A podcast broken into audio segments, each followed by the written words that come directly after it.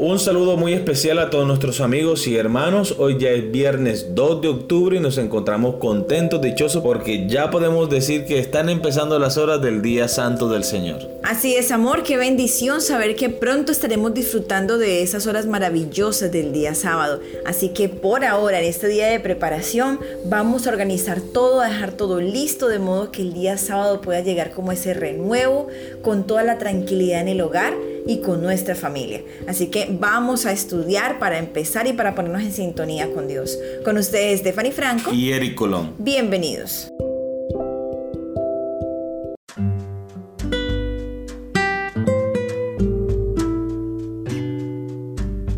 para estudiar y meditar. La santa pareja era no solo hijos bajo el cuidado paternal de Dios, sino también estudiantes que recibían instrucción de parte del Creador Omnisciente. Eran visitados por los ángeles y se gozaban en la comunión directa con su Hacedor, sin ningún velo oscurecedor de por medio. Estaban llenos del vigor que procedía del árbol de la vida y su poder intelectual era apenas un poco menor que el de los ángeles. Los misterios del universo visible, las maravillas del perfecto en sabiduría, le suministraban una fuente inagotable de instrucción y placer. Las leyes y los procesos de la naturaleza, que han sido objeto de estudio de los hombres durante 6.000 años, fueron puestos al alcance de su mente por el infinito forjador y sustentador de todo. Se entretenían con las hojas, las flores y los árboles, cosechando en cada uno de ellos los secretos de su vida. Adán estaba familiarizado con toda criatura viviente, desde el poderoso leviatán que juega entre las aguas hasta el más diminuto insecto que flota en el rayo del sol. A cada uno les había dado nombre y conocía su naturaleza y sus hábitos. La gloria de Dios en los cielos, los innumerables mundos en sus ordenados movimientos, la diferencia de las nubes, los misterios de la luz y del sonido, de la noche y del día, todo estaba abierto al estudio de nuestros primeros padres. El nombre de Dios estaba escrito en cada hoja del bosque o piedra de la montaña, en cada brillante estrella en la tierra, en el aire y en el cielo. El orden y la armonía de la creación hablaba de una sabiduría y un poder infinitos. Continuamente descubrían algo nuevo que llenaba su corazón del más profundo amor y arrancaban nuevas expresiones de gratitud. Patriarcas y Profetas, páginas 32 y 33.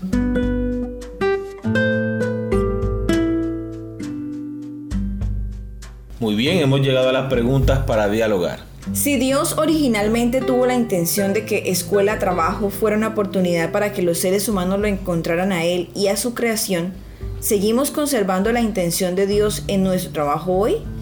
¿Cómo podemos conocer mejor a Dios a través de nuestro trabajo, pago, educación, voluntariado, ministerio, etcétera? Pienso que es la forma en la que nos acercamos a Él. Indistintamente el trabajo que nosotros tengamos, Siempre debemos estar en comunión con Dios, elevando nuestros pensamientos a Él en oración. Si fuera posible tener un ambiente espiritual en nuestro lugar de trabajo, poder compartir incluso con nuestros compañeros reflexiones de la palabra de Dios. Incluso hay algunas empresas donde nos permiten tener devocionales, lecturas matutinas. Yo sé que muchos hermanos de la iglesia lo han implementado en su trabajo y ha dado buenos resultados. Las personas les gusta, claro, a quien no le gusta empezar el día de la mano de Dios. Y es un asunto de iniciativa es un asunto de motivación, es un asunto de querer estar en comunión con Dios y que esa comunión también alcance a otras personas. Amén. Yo creo, amor, que también depende mucho de nosotros, que podamos verlo justamente así, como un medio para recordar que es Dios quien provee todas las cosas, desde el empleo, la sabiduría para realizarlo, el tiempo, la manera, y todo lo que incluso tenemos que hacer. También el Señor nos da esa oportunidad de trabajar justamente para que podamos usar nuestra mente, las facultades que nos dio, la inteligencia. Todo eso hace parte del kit que Dios nos dio como seres humanos y cuando hacemos uso de él justamente debemos recordar que somos su creación y que Él tiene cuidado de nosotros. Habla también del pago, habla también de la educación. Todo esto también el Señor lo provee. Es Dios quien nos permite hacer todas estas cosas. Si vamos al origen de las cosas, es Él el que lo permite. Así que debe ser también un motivo de agradecimiento de nuestra parte y de recordar quién es Él y cuánto nos ama. Amén, así es. Vamos a la pregunta número 2 de la lección.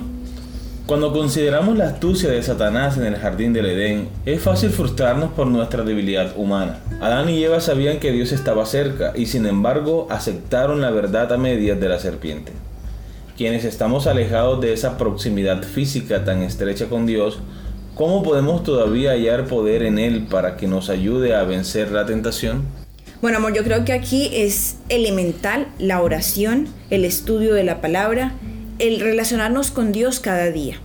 Es sumamente importante que cada mañana nosotros tomemos la decisión de empezar el día con Dios y que podamos durante el día mantener pensamientos que nos eleven a Él y nos ayuden a mantener conectados con Dios.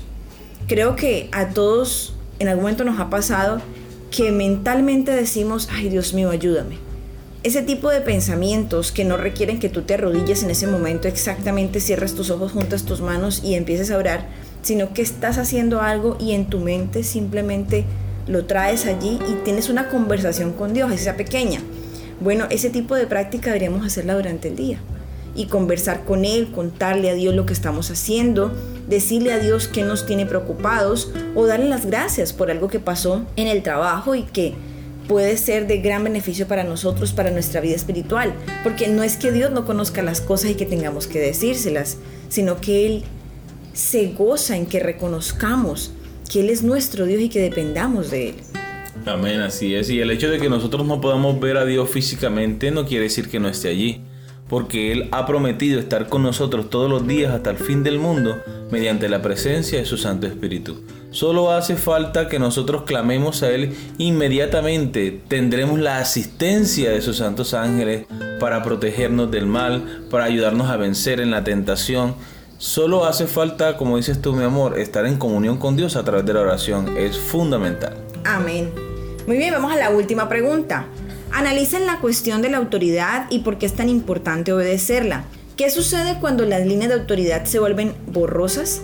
¿Cómo se puede abusar de la autoridad y cómo respondemos cuando es así? Queremos leer para ustedes un comentario de Elena de Guay. Adán y Eva sufrieron las terribles consecuencias resultantes de desobedecer la orden expresa de Dios. Podrían haber razonado, este es un pecado muy pequeño y nunca será tenido en cuenta. Pero Dios trató el asunto como un mal temible y la desgracia de su transgresión se sentirá a través de todos los tiempos. En la época en que vivimos, los que profesan ser hijos de Dios cometen con frecuencia pecados aún mayores. En las transacciones comerciales, los que profesan ser hijos de Dios dicen y obran falsedades y atraen sobre sí el desagrado de Dios y el oprobio sobre su causa. La menor desviación de la veracidad y la rectitud es una transgresión de la ley de Dios. Aunque participar continuamente del pecado acostumbra a la persona a hacer el mal, no disminuye el carácter gravoso del pecado. Dios estableció principios inmutables que Él no puede cambiar sin revisar toda su naturaleza. Si la palabra de Dios fuese estudiada fielmente por todos los que profesan creer la verdad, estos no serían enanos en las cosas espirituales. Los que desprecian los requerimientos de Dios en esta vida no respetarían su autoridad si estuviesen en el cielo. Testimonios para la Iglesia, tomo 4, página 306 y 307. ¿Qué sucede cuando las líneas de la autoridad se vuelven borrosas?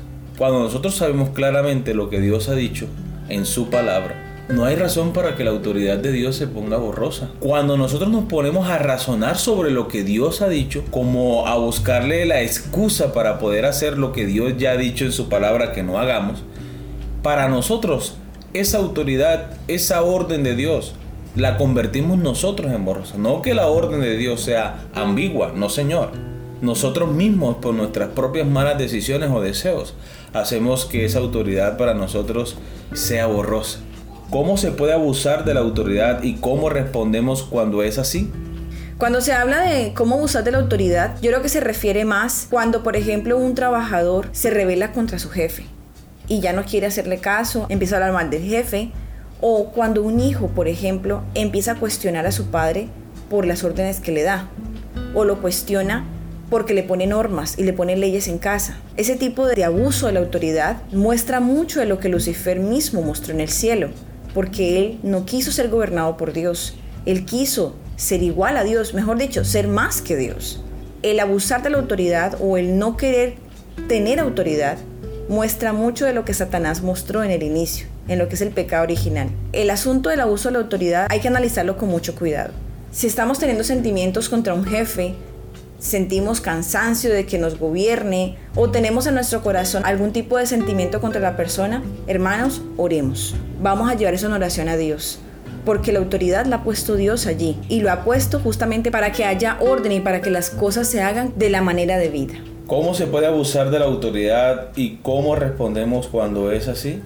Pienso que abusamos de la autoridad cuando queremos imponer nuestra voluntad a otras personas, cuando queremos imponer nuestro pensamiento. Y eso se ve mucho en la iglesia, en, la casa, en el trabajo, cuando hay personas que creen que siempre tienen la razón y que nunca dan su brazo a torcer. Y piensan que todo lo que ellos dicen o hacen es correcto y los demás están equivocados. Allí estamos haciendo un uso inapropiado de la autoridad que Dios nos ha dado. Ahora, ¿cómo respondemos cuando estas cosas suceden? Cuando le hacen ver el error a la persona, muchas veces se enoja, se ofende. Entonces dice, ah, bueno, entonces si yo no sirvo para ese cargo, entonces hágalo usted. Y se enoja con la persona. Pero esto no debe ser así. Dios nos ha dado, Dios nos ha puesto en cargos de autoridad, pero no debemos olvidar la lección más importante que Cristo vino a enseñarnos a esta tierra y es la humildad. La humildad para reconocer que solo somos instrumentos en las manos de Dios. La humildad para reconocer que como seres humanos no somos perfectos y que muchas veces nos equivocamos. La humildad para reconocer cuando una persona nos hace ver nuestro error. Decir, hermano, sí, tiene razón. Vamos a trabajar en eso y vamos a cambiar con la ayuda de Dios. Esa debería ser la verdadera actitud. Ahora, si lo llevamos al ámbito espiritual acerca de la autoridad de Dios, la autoridad de Dios no es impositiva.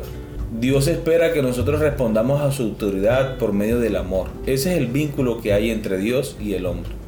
Dios espera que nosotros le obedezcamos, que nos sometamos a su voluntad voluntariamente, movidos por ese amor tan grande que Dios nos ha tenido.